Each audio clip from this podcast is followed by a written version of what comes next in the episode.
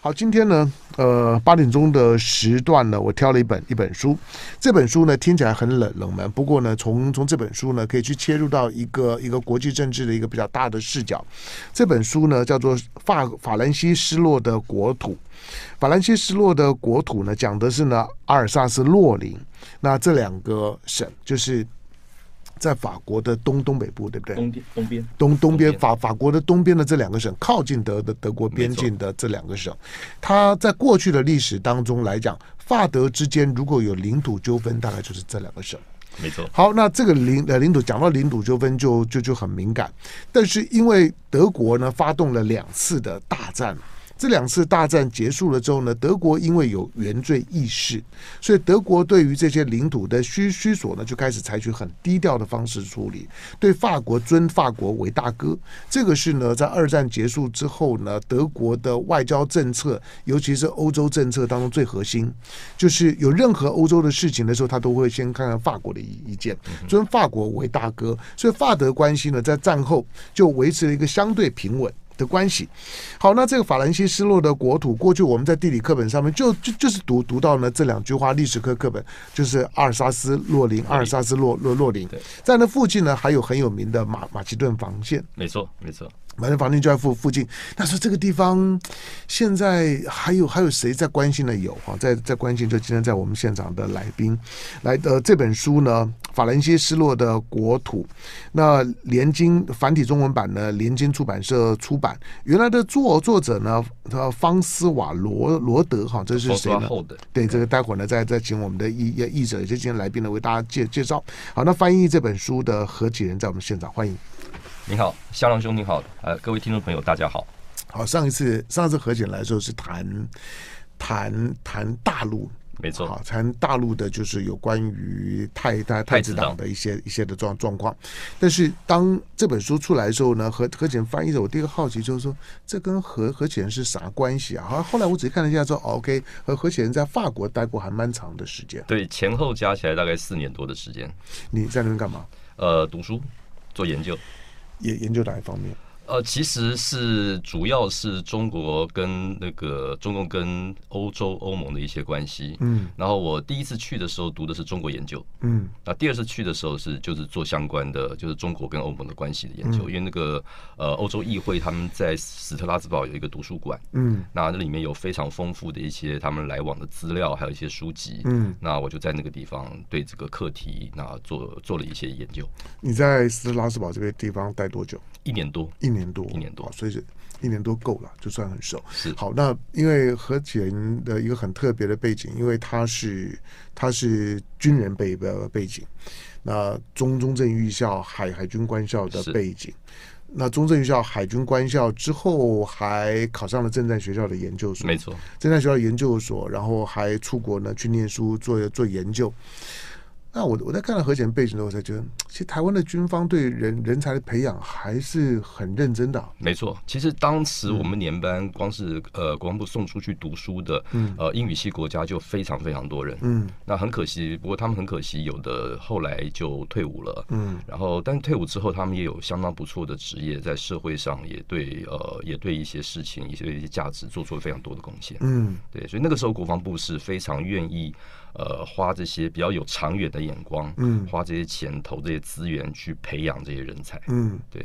好，所以现在的孩子固然很多人呢，对于军对念军校，像我们像我们这个年年年纪来讲，念军校可能都是先考文学校，那文学校考得不好的时候呢，才才才去念军校。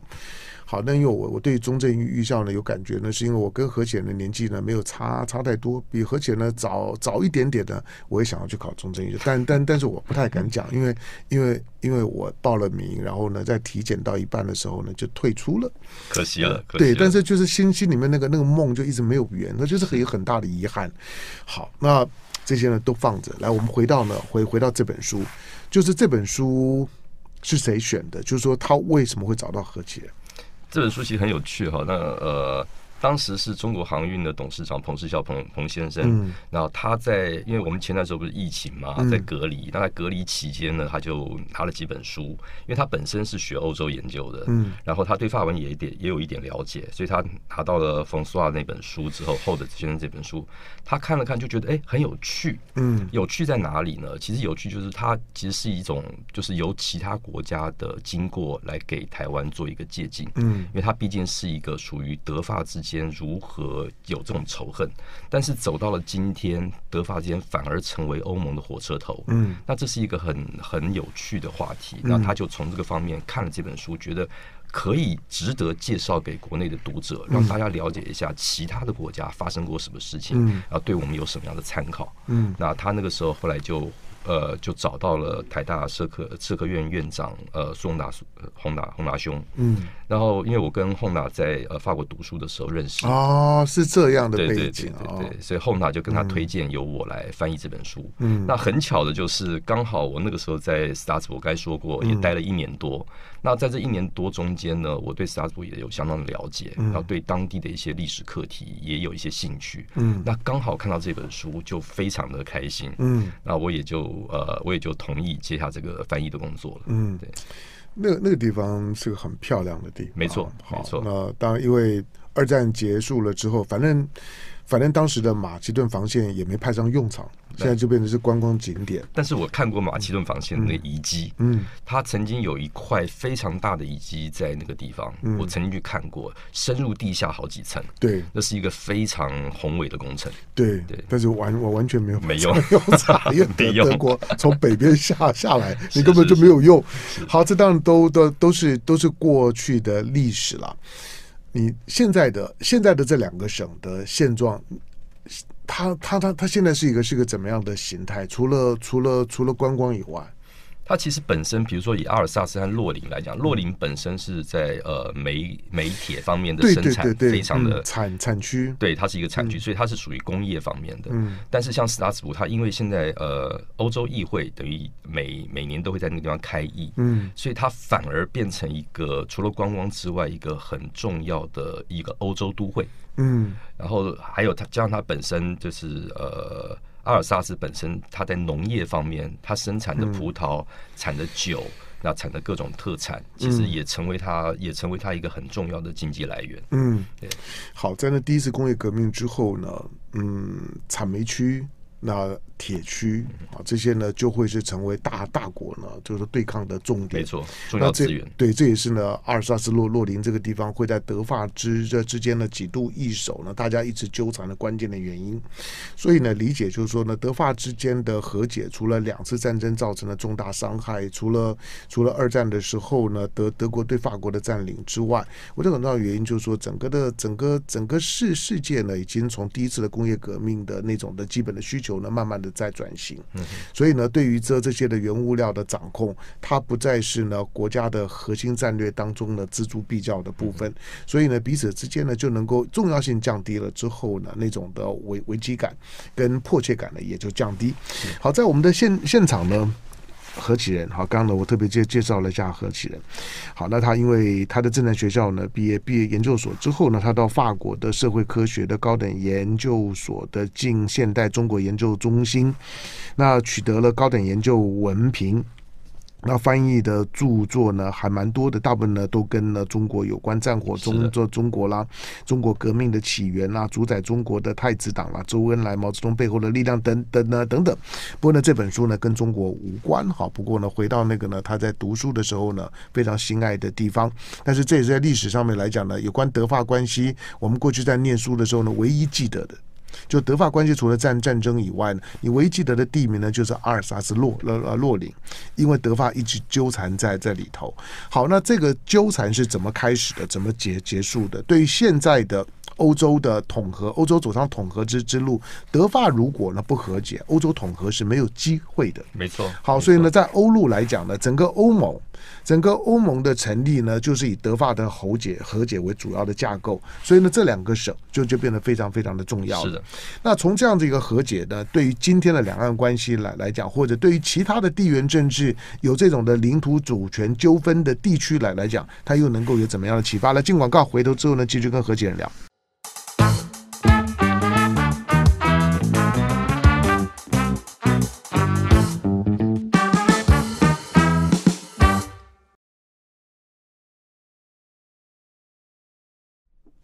好，非常不枉费的早餐，我是陈仁龙。那今天民国一百一十三年二零二四年一月一日，再跟大家说呢，新年快乐。好，一月一日呢，来今天我借着这本书呢，来来谈一些比较比较比较大的议题。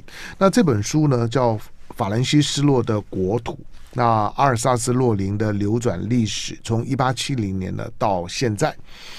好，那这本书联经联经出版社联经出版，那译者呢是何启仁呢，在我们的现场，因为何启仁在法国呢待过几年的时间，在那地方呢做研究、念念书，尤其呢他在法国念书的时候，有一年多的时间呢就待在这个这个位位置上面。好，这个位置呢现在成为欧洲呢在战后的一个大和解的象象象征的象征区域。你刚刚提到的欧欧洲议会啊等等摆在这个地方呢，无非就是他很清楚的告诉。你德法关系呢是欧洲最核心的关关系，因为跟英国相比来讲呢，英国反正呢就是见不得欧欧陆好。呃，我的我我的基本的理解了，英国就是见不得欧欧陆好，欧陆只要团团结，那压压力最大的是英国，没错，所以英国一定是努力的去挑拨德法关关系，这个呢不用怀疑。但战后呢，德法开始呢开开始。把战争的仇恨放下来，其实这在人类历历史上面也也是很值得去称道的，就是彼此之间能够在二战、一战、二战这么严重的杀戮，但是大家很快把仇恨放放下，让欧洲走上战后复兴之之路。如果没有这样一个和解，欧洲今天的样子一定不一样。没错，那这个和解必须要从德法之间开始。那德国跟法国各自呢采取了一些的动作。我说德德国最特别的就就是他在战后虽然。他被占领，到现在为止，实质上面来讲，他仍然是美国的军管区。美国在全世界海外驻军最大量的就是在在德国，到现在并没有改变。好，那德德国呢，在军事上面来讲呢，不不强求，也不强出头。在政治上面最特别的就是呢，德德国即使它是欧洲体量最大的国国家，比法国呢还是要强很多。可是，在姿态上面来讲，他尊法国为大哥。好，我们回头呢看这件事情，就这两个省在德法之间的历史上面到底扮演什么关系？呃，其实从呃一开始的时候，呃。之所以这个这本书一开始它是从一八七零年法战争结束的那个时候开始做一个切切割，但是实际上呢，德法之间对于领土或对于我们这样讲哈，对于人民的这个纠结啊，已经很早就开很早就开始，因为呃，在德国认为这些在这个。土地上生活的人都是日耳曼人，嗯，因为他们所操持的语语言，包含像我在阿尔萨斯，呃，在斯拉斯布生活那那段那些年，阿尔萨斯他本地有他本地的方言，叫阿尔萨斯语，嗯，但那个阿尔萨斯语听起来真的很像德语，真的很像德语，嗯，然后所以德他的确也是日耳曼语的一种分支，所以德国人认为，因为语言的分布问题，因为文化的问题，其实这几块土地和这上面的人民就是德国人。嗯，所以他们认为说，我只不过是要回原本就应该属于我的土地。嗯。这个俄罗斯现在在谈乌东是一样的，对对，几乎相同。对，然后但是法国毕竟在十六世纪之后，陆陆续续的把这些土地纳入法国的这个领土范围。嗯，那所以所有的法国人都认为说，你凭什么把它拿走？你是占领，嗯你是兼并。那你是占据了我们的国土，所以是那个他在法国人的眼中，他认为是割让；嗯，在德国德国人的眼中，他认为是回归。嗯，就在这两个观点的冲突之下，所以在一九八七年，呃，普法战争结束，法国打败了，连呃法皇呃都被都被俘虏。嗯，然后最后呢，兵临城下，只好在一九八七年的时、嗯、呃一八一八七一年的时候，对不起，那开始讲太快了。一八七零年战争结束，一八七一年签订了法兰克福条约，就把阿尔萨斯跟洛林割让给了德国。这这两个省有多大啊？确实的面积，我一下说不出一个详细的数字。嗯，嗯但是以洛林来讲。呃，洛呃割让给德国的部分，并不是洛林的全部，全部嗯、而是它其中的，它有它洛林这个这个行省啊，它一共有四个地区，就现在我们所谓的省份。嗯、那它其中的就是莫塞莫塞尔地区，它那个莫塞尔。它只是割它其中的就四分之一的，嗯、但那一块也很大，那是一个长形的地地形。嗯、但阿尔萨斯就很大了，嗯、阿尔萨斯是分上莱茵跟下莱茵，嗯那，那个体那个面积所占据的这个面积就非常非常非常大了，嗯、就比洛林大很多。嗯，对。好，那一八七一年之后又又发生什么事？一八七一年签订了法兰克福条约之后，当然第一个法国人民一定不同意，嗯、更重要的是阿尔萨斯洛林本地人他们也不太同意。他们认为说，你为什么没有经过我们我们的同意，嗯，你就随随便便的让我们变成了德国人，嗯，那一八七一年之后，法兰克福法兰克福条约里面带有规定一点，贝那是俾斯麦同意的，也就是说，如果你不愿意当德国人，没问题，请离开，嗯。啊，我给你我给你的时间到一八七二年的十月，就一年多的时间，你自己想办法打包走人，嗯。啊，那那个时候就有很多其实。对法国法国意识最强烈的，大部分都是上层的精英分子。嗯，所以从一八七一年法兰克福条约签订之后，到一八七二年十月这个最后的底线之前，有一大批的阿尔萨斯跟洛林的精英分子就出走了。嗯，那就流落到包含欧洲其他地方，最主要的都是到法国的本土。嗯，然后到巴黎，到其他地方。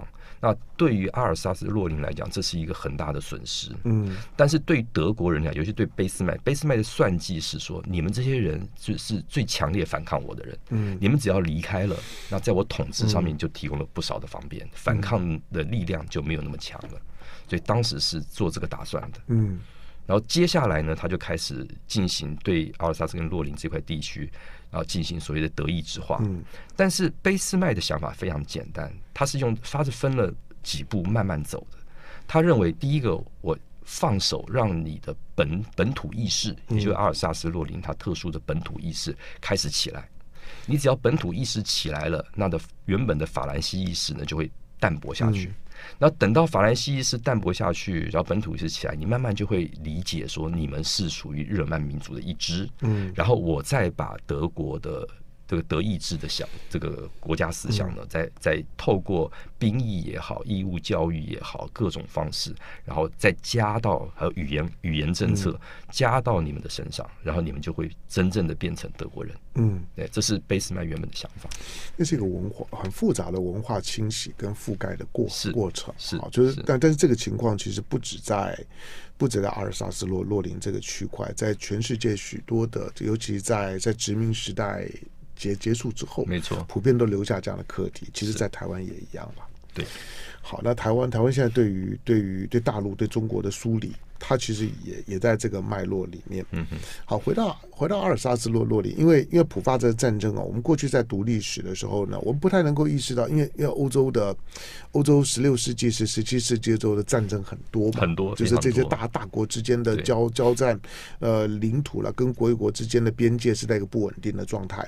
可是，一八七零年普法战争很重要，因为没有没有普法战争就不会有现代德国。是，就现代德国的出现呢，是在普法战争之后，那普鲁士。的对，就是说普鲁士的那个意意识才真正的出来，对，然后才真正的出现现在的德国人所理解的那个，就是说呢，德国联邦的那样一个体体系，没错。所以普法战争很重要，就是欧洲呢现代的强权是在普法战争之后才正式的出出现的，而留下来的呢，就是在和法国争夺欧洲大哥的时候，那这阿尔萨斯洛洛林呢就就出现了，就是他看起来像是好像是好像是一个边境啊领领土的纠纷。不过它关乎到谁谁是欧洲的一哥，嗯嗯，对对对不对？就是谁谁拥有阿尔萨斯洛洛洛林，谁就比较像是一哥的样子。是，好吧？那阿尔萨斯洛林，你刚刚也提到了，它其实在过去我们念念念念历史的时候，念西洋史的时候，这个地方是个产煤区。呃，对，洛洛林是一个产铁区，阿尔萨斯产煤。对对，好，那那那这个煤铁煤铁区，煤铁道到底在在这个在这个争夺当中扮演什么角色？在当时，从一八七零年到大概第一次、第二次世界大战之前，煤铁都是国家战争的重要资源。战略资源，谁拥有煤，谁拥有铁，谁的国力就会强盛。嗯，对，谁就拥有，谁就可以制造出很大、很大量的国防武器。嗯，啊，这个对对所有的国家在当时是非常重要的一个一个一个资产。嗯，对对，因为日本日本日本在做他做他们二战的败战检讨的时候，其实他们知道战争打打久他一定输，因为他就是在。煤铁资源的掌控在上面，他不够，所以他非要去去去打南南洋。可是还没有打下来呢，其实他的他的战争就已经消耗的差不多了。好，那德法德法之这之间这个问题，中间又经过了一次大战，二次大大战。讲到领领土的问题，大家都会很纠葛。那即即使今天好，比如说比如说中做中国谈台湾。或者是说呢，谈到一些的边境的纠纠纷的时候，就是寸土不失，寸土不不让，大家大概都会挂在嘴巴上面。那些边境还没有涉及到什么太敏感的战略资源了，它变成是一个国家尊严的象象征。对对，那阿尔萨萨斯洛洛林在那个时代也差不多啊。不止不止，因为我那后来发发生了什么？我后来有讲过，本来俾斯麦的意思是说，为了要削弱他统治的反抗力量，没错，就让这些精英出走。这个都都是在战争发生初期啊，大家不太容易察觉到，就是战争发生初期的时候啊，经常会网开一面，让你这些呢有本事走的人呢赶快走。走大家会说，你为什么不把他抓抓起来呢？把他钱呢留留下来不？不让这些人走，你那个既得利益阶级就不见了。对。就不见了之后呢，他拥有这块土地呢，剩下的呢都是中下阶阶层比较弱势的。原来的统治跟既得利益阶级结构瓦解了之后，对占领者来讲，后续的处理比较容易，比较容易洗牌，重新洗牌。对，对他来讲完全是这个样子。但他忽略了一点，但是他贝斯麦这样做，就像我们刚才所提到，他最重要是因为说你们通通是我的日耳曼人，嗯，民族一部分，所以呢，我对这个手段不是对异族的手段，是对自己人的手段，他要拉拢，嗯。那他放，所以他用比较温和的方法把这些所谓的上层精英放走走，但他没有想到的是，这些上层精英散布到法国的各地，带有阿尔萨斯洛林本地思想，还有法国法兰西意识这些人呢，反而跟法国的母土更紧紧相连。嗯，那他们在这些地方。仍然带有我是阿尔萨斯洛林人的想法，成立了各个协会，然后因为这些精英又进入到各个不同的这个呃怎么讲各个领域，包含呃文学、艺术，甚至于商业、工业领域，那发挥了非常强大的力量，去把法兰西人民就法国人民抓抓住，然后去告诉他们，让这些法法国人。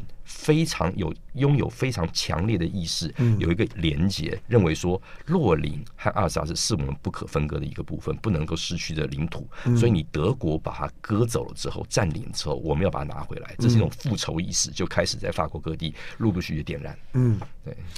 好，那这和解是因为二战的关关系嘛？就是德法如何在二战之后？能够用现在感觉上面这么冷静理性的方式去处理这个问题，呃，可以这么说哈。其实它里面出现了一些比较重要的人物，嗯，那也很特殊，就刚好可以说明这段历史。啊，就比如说提出梅钢联盟、梅钢宣言的梅梅冈共同体，现在是欧盟的前身了。没错，是一个起点。欧盟的整合就是从梅冈共同体。对，因为我们刚刚有讲过，因为梅钢是那时候是战争重要的物资。那法国在战胜了之后，当然希望能够把德国的所有的梅钢资源抢在手上，但是英国也不会不会允许，嗯，然后其他国家也不会允许。那这时候不知道该怎么办的时候，舒曼。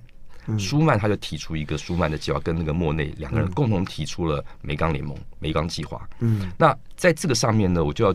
讲一下舒曼这个人，为什么他是一个代表人物？他出生的时候是德国人，嗯，那后来在第二次世界大战之后呢，当洛林回归法国之后，他就变成了法国人，嗯，但是他居然能够做到法国的外交部部长，嗯，所以他在法国的政界占有很重要的一个地位。当然是法法国战后除了戴高乐之外呢，最有名的国国国际人物，对。对。然后就是因为他本身具备德法两个国籍的这个经历，所以他在政治上有人不喜欢他，就一直骂他德国佬，因为他讲法文一直带有德语的口音，对 对，德国腔。但是因为但也因为他的这种经历，所以他有更广阔的视野，可以看出来。那这样我们就把所有这个德国跟法国之间的这个煤钢生产放成设立一个超国家的机构。嗯，然后用这个机构，你们各国来参加都可以，只要愿意，你们就来，你就进来。嗯，我们一起共同来管理这个机构。那这个想法就是超越了国家的这个眼界，嗯，有一个更高的眼界。那也就是因为这个更高的眼界，所以造成了美钢共同体的产生，而而成为了欧洲整合最重要的一个起点。嗯，啊，这就是非常非常特殊的一点。梅钢共同体是一九五六年，是不是？五零年，五五零年代，一九五零年。好，那就说。换句话说，你从你从整个整个原来呢这两个省份的归属，是纠结欧欧洲陆地的两个大国，甚至英国也在里面扮演搅屎棍的角角色。知道呢，这个是德法之间最深的矛盾，所以英国也就一直搅和在在里头。那扮演呢，就是反正不让任何一个国家呢强于他。好，在在这样的一个逻辑下面，如何走到两次大战呢？就是伤亡惨重之后，大家能够很快的把仇恨放下来，寻求一个政治上的终极解决。今天呢，洛林跟阿尔瑟阿尔萨斯看起来，他他就是走上了一个终终极解决，就大大家都把周围领土的问题给淡化了。欧洲议会摆在这个地方，会使得彼此之间的那个得失感呢、啊？会淡化很很多很多非常多，像我在那边生活的期间呢，呃，我这么描述吧，就是有有有一有一有一路公车，嗯，它是专门可以跨过边界到从法国到德国的，嗯，那等到假日的时候呢，就有很多很多那个主妇啊，嗯，就拎着那个买菜车坐上公车，然后到德国去采买。啊，买完了之后再坐公车回来，就出国了。对对对，很兴奋。这个事我也干过，因为德国真的物价会比较便宜，因为法国的消费税将将占了将近五分之一，所以它的很多东西是会比较便宜的。OK，所以你完全没有感到有边界的存在。真有意思，对。所以在你像有有几次，我就开着车会到法兰克福啊，或到那个海德堡那边去。你在过过边界的时候，你不会，你不会有，就是那边是一个边界的感觉。你开着开着开着。哎，好像边界刚刚过了，对的那种感觉。对，顶顶多就是可能会留下一个地标，是可能是一个哨站，但没有人。对，是空的，完全空空的。或者你会看到路标，才会告诉哦，我已经到另外国国国家。对对对，对我在欧洲开开车的感觉就是这样。这不止，当然不止在德法之之间了。今天在欧盟体系里面呢，你在一个国家到另外一个国家，它没什么感觉，就是因为路上的风风景、道路的这个这宽窄标标线。都连通的，都是对，都是一样的，都都连通，所以你你不会感觉你到了地方之后，除了语言上面可能会有点变化之之外，你所你所使用的货币啊等等，都都都是一样啊，都是一样。好，所以我们今天之所以谈这件事情，这这本书有有其实。我对了，我我我我之所以挑挑这个书啊，因为译者和何显在我们的现现场，我跟前讲过，就是说这个书呢，除了飞碟早餐之外，我估计不会有人谈。是，可是之所以要谈的原因，就是说他看到我们在政治处理当当中。人的智慧的重要性，没错。而而且，如果你一直都要把这种的得失心啊无限上纲了之后啊。没有没有什么国与国之间的这些呢仇恨啊怨怨对是能能化解的，没错。可是德法呢，经过了两次这样大战惨痛的经验，走到今天，我不敢说他们已经手拉手，因为偶尔还是碰到一些呢敏感的议题，当然会，大大家都还是会会有一些的一些的本位主义。可是总体来讲，属于欧洲的大议题的时候呢，德德法基本上面是一体的，是因为他们的货币都放弃了。嗯。在过去，我去最早去去欧洲的时候，德国用马克，法法国呢用法用法郎。今天他们都可以把货币都放弃，那是多了不起的决定。好，所以看到这种了了不起的决定，就可以想见，就德国、法国经过两次大战的洗礼之后，我觉得都成为两个很了不起的国家。没错，这个是我们应该有的认识。那这样的一个领土纠纷的处理。我我希望了，其他的地方呢，不需要付出这么大的代价，因为两次大战的代价太太大了。但是对我们来讲，有什么可以借鉴的？来进广告，回头继续跟何启仁聊。是。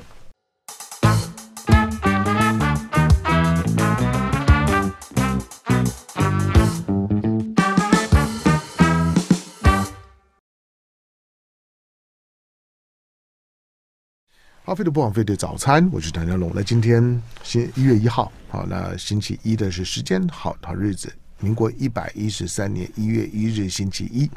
好，那今天呃，我我从这这本书谈起，那我为什么谈这本书？这本书对许多人来讲可能是冷门书了，你想。即使是国际的一些的一些的地缘问问题的书啊，在台湾都不会热门，何况呢？他是谈了德法之间的历史纠葛的这两个省。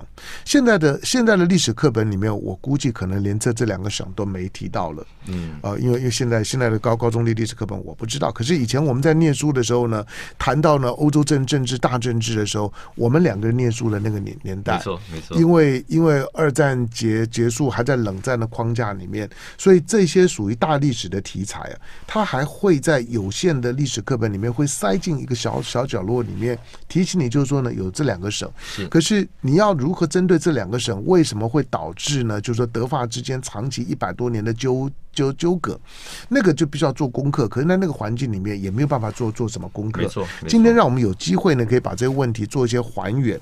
好，还原呢，除了除了对于整个的欧洲，毕竟欧欧洲对于人类来讲很重要，就是说，你想欧盟欧盟欧盟成立的那一刻呢，马斯垂克条约签了。签了之后呢，欧欧洲的即将成为一个大家庭，要开放边界，放弃货货货币，大家呢把呃，尤其呢在有有共共同的这样的一个思想基础下面走上统合之路，目标呢就是从朝一个单一货币、单一国国家的角度去发展。我当时非常感感动的。以我们这这些呢，在在在冷战时代呢所受到训练的来讲，人类能走到这一刻，我觉得非常不容易的，非常不容易。我我觉得，尤其两次大战都在欧欧欧洲打，没错。打完了之后呢，谁家没没没死人呢？一定都有很多的仇恨嘛。我我如果恨德的德国人，一定有我的道理，因为因为我的我的我的家人，我的我的我的我的财财产，我的我的什么什么东西在战争上受到伤害，可是大家能够放得下来。走上统合之之路，我超级感动。是好，因此我们回头去看这件事情的时候呢，阿尔萨斯跟洛林的这两个省份，德法这两个主要的国家如何放下来？放下来，刚刚提到的煤钢共同体。如果你要了解欧盟，你要回溯到煤煤钢共共同体，否则你就不知道欧盟是如何一步一步垫高到今天的位置。它是经过了五十年左右的时时间，才走到了欧盟。即使到今天为止，你说欧盟统合很好吗？没有。嗯哼。欧盟的统合性呢，一场俄乌战争呢就打打回原原原形了。尤尤其招收了很多的很烂的新兴会员以后啊，是，是那个呢对欧盟来讲压力太太大了。我说欧盟呢犯了一个战战略错误，就是滥收会员。呃，太急于，因为毕竟呃，我们刚才都我们刚才都有讲到说，成立一个一个统一的欧盟，欧、嗯、洲，其实的确是一场大梦。嗯。而且是所有人的理想，对。但是呢，不能够放下，就是每个国家毕竟还有属于自己的问题，国内的也好，或者本土意识也好，或者我们国家自己的本位主义也好。那这个在跟欧洲统合掺杂在一起之后，就会形成疙疙瘩瘩的各种问题就会出现了。那所以在这个里面又牵涉到一个国防上的问题。嗯。所以国防外交政策，欧盟一直认为是他们他们几大支柱之一，因为这个非常重要。那在这件俄乌战争上面就出现这样的问题，那也欧盟到底是以什么样的姿态，就站在这个站在这个地位上去看待这个俄乌战争？嗯，那回告之前，那除了除了煤钢共同体成立之外，其实还有另外一个重要的推手，就是戴高乐跟当时的德国总理艾德诺，嗯，他们两个共同在一九六三年签订的德法友好条约，就是所谓的爱丽谢条约。那所以发展到今天，发展到今天已经六十年、六十一年了。嗯，那从那个地方开始，才是真正德法开始和解。它不是和解结束了，是开始和解。嗯，那我更更感更感兴趣的一点是，可能有人不会注意到，一般人都不会注意到，二零零六年的时候，德国跟法国共同出了历史教科书。嗯，对，没有错，这件事情是很大的事情，这是一个非常。不太容易做到的事情。我我觉得台湾现在在讨论课纲的时候啊，是其实过过去过去我有谈到过这个问题，两岸之之间呢、啊，能不能够？当然不可能出同一本教教科书，可是对于课纲，嗯哼，可以展开一些讨讨论啊。没错，大家交换彼彼此之间对某些的历史人物啦、历史事件的看法，对，形成大家的共识。是，当你说我为什么要接接受他的，你为什么要接接受我的？因为这里面都有政治这正确的问题，没有错。可是我觉得德法之间能够有一本共同给我们的所有的孩子看的教科书，这个就很了不起。没错。至于你要做历史也研究，那那那那是你之后你自己自己，你可以。有不同的意见，可是教科书的定本，那个呢，对于彼此之间形成对历史的共识呢，是很重要的。是是。好，最后这个问题就是，对于德法之间的和解，连这么大的这个领领土纠纷的纠葛都能够放下，甚至走上统合之路，对两岸来讲能有什么启发？严格说，呃，我们就先回到原本原本对于呃这件所谓的阿尔萨斯洛林这个问题的初始点。嗯，一开始我们就讲过。在德国认为这是回归，在法国认为你是割让，它其实就很简单的，只是因为这样观点的不同，而延续展开了以后的数个大战，死亡人数上上上十几十万百万。那这个仇恨只是因为观点的不同，就你可以看得到，就当这个观点。后来的发展收拢起来之后，和解也是可能的，可以发展到现在这个地步。所以很多事情你在分岔路上的那个那个节点的时候，你是怎么去看待？比如像两岸关系，嗯，两岸关系一样。那在我们这边一直在渲染的就是说，哦，那基本上是不是我们就要投共了？嗯，就变成被统一了，被统一了，就觉得很屈辱了。是，嗯，是。但是有没有想过说，其实我们现在？过的中华民国这个制度，嗯，是很好的，嗯，包含说我们人民可以发声，可以参与选举，可以在呃媒体上公共投诉，但是在中国大陆，嗯，基本上是有点不太可能的。所以哪个问题你要选择？OK，那问题就就出来了。如果把我们的这个条件放在中国大陆，让中国大陆人民去选择，你要不要？我相信，如果在没有干扰的情况之下，他们一定会选择中华民国这个体制，嗯。到底谁统一谁还不知道呢？嗯，那何必就在先谈一个没有发生的事情，然后两边开始拳脚相向或者兵刀相相见，还没有到这个时候，但我们就可以谈。既然你要你要谈的话，但是问题人民还有我们的文化本源，还有我们的历史，其实是相同的。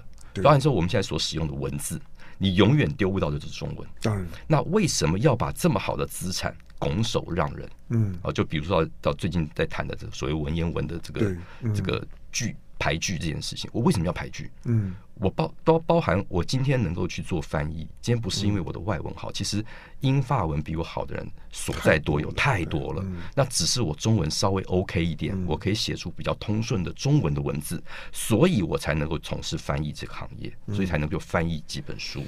那如果今天不是经过这些文言文的训练、文字的训练，我在下笔的这个字里行间绝对没有那么通顺，嗯，绝对会就像现在年轻人所讲的，我会把口语的东西讲出来，而不会去用文、去用文学东西去修饰它，嗯，就变得很粗俗的东西就会充充斥在文字当中。那我觉得这是我们很好的资产，历史的诠释权，嗯。啊，文字的使用，那为什么要拱手相让？那为什么不能我们更开放一点，而且去丰富我们自己有的基地，去在国际当中去竞争所谓的中华文化，究竟诠释权在谁手上？嗯，好，这个呢是我们今天我之所以挑这本书，尤尤其在今年的大选年的元旦的第一天挑这本书，其实就是因为希望能够透过。透过这本书里面所谈的这两个对台湾人来讲非常远的事事情，不管从时间空间的角度都很远，是，然后会关注在这件事情，或者能够谈这件事情少之又又少。可是他留下来的历史的脉络是值得我们参考的。没错，没错。政治这种的东西啊，如果你要沾仇带带恨啊，那永远是吵不完的。是。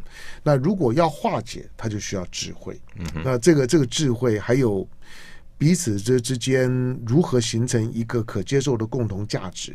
德法德法之间，今天起码他们几乎已经是一个价值同盟。嗯哼，那在解解决问题的态度上面，以及基本的价值观上面的趋同性是是很重要的。是，但是两岸之间呢，在价值观上面的趋同性还有困难。嗯、那眼前的很勉强的政治统合，它确实呢有它的。压力，我认为北京台台湾人不太能够理解，就是我常说，我认为当下的北京的政府是一个很务实的政政府，是。他没有打算很快的逼着两岸一定要成为一家人，嗯哼，但是你要给他时间，你也不要让他为为为难。两岸很务实的时候，我觉得和平才有机会。好，这本书，那法兰西失落的国土，阿尔萨斯洛林的流转历史，从一八七零年呢到今日，那作那那作者呢，这个的方方斯瓦罗德哈，大家可以的自自己呢去查一下，这不重要，重点是呢联经出版。那译者呢何启仁，那何启仁本身呢在法国在这地方呢待过蛮长的时间，在导读这本书的时候呢，不只是书，而且还有他个人的感情呢在里头。感谢到我们现场的何启仁，谢谢谢谢。就爱点你 UFO。